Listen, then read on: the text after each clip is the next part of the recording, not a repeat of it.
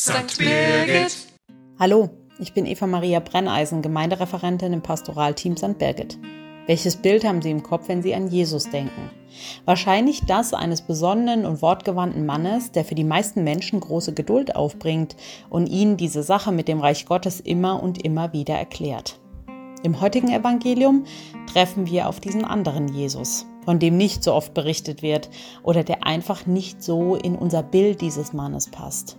Ein Jesus, der so richtig ausflippt und die Menschen seiner Stadt Kapharnaum anfragt, auf was wartet ihr denn? Was muss denn noch passieren, damit ihr reagiert? Im ersten Moment habe ich mir sehr schwer getan mit dieser Stelle der frohen Botschaft. Denn was soll ich Ihnen denn da frohes erzählen?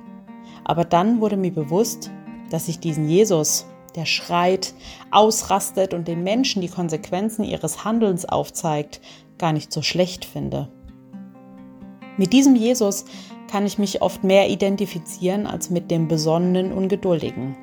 Denn an vielen Tagen möchte ich gerade in unserer Kirche auch mal lautlos schreien und im Fall der katholischen Kirche die Herren anfragen, was muss denn noch passieren, damit ihr reagiert? Was muss noch passieren, damit sich etwas tut, ihr Veränderung zulasst?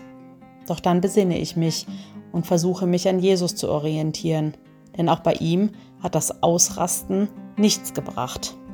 Er hat seine Taten und Worte für sich sprechen lassen, und so versuche ich es auch zu halten. Ihnen allen wünsche ich einen gelassenen Dienstag. Ihre Eva Maria Brenneisen.